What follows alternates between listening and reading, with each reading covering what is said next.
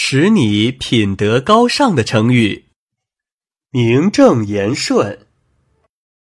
春秋末期，五十岁的孔子由鲁国的中都宰升任司寇，掌管刑狱纠察。孔子任期不到一年，就政绩显著，人们遵从礼教，道不拾遗，夜不闭户。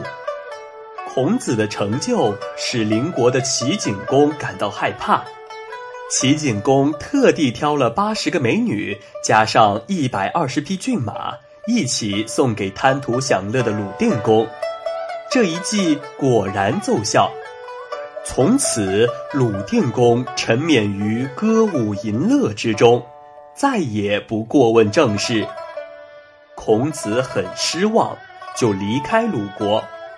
应卫灵公的邀请，来到魏国，跟随孔子的学生子路问道：“老师，如果卫灵公请您治理国政，您认为首先应做什么呢？”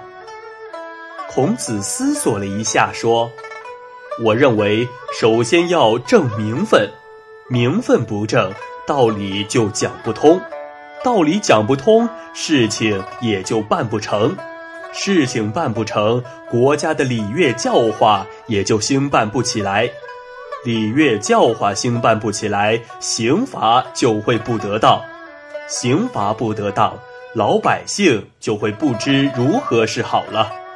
只有名分或名义正当，说起话来才顺理，道理也讲得通。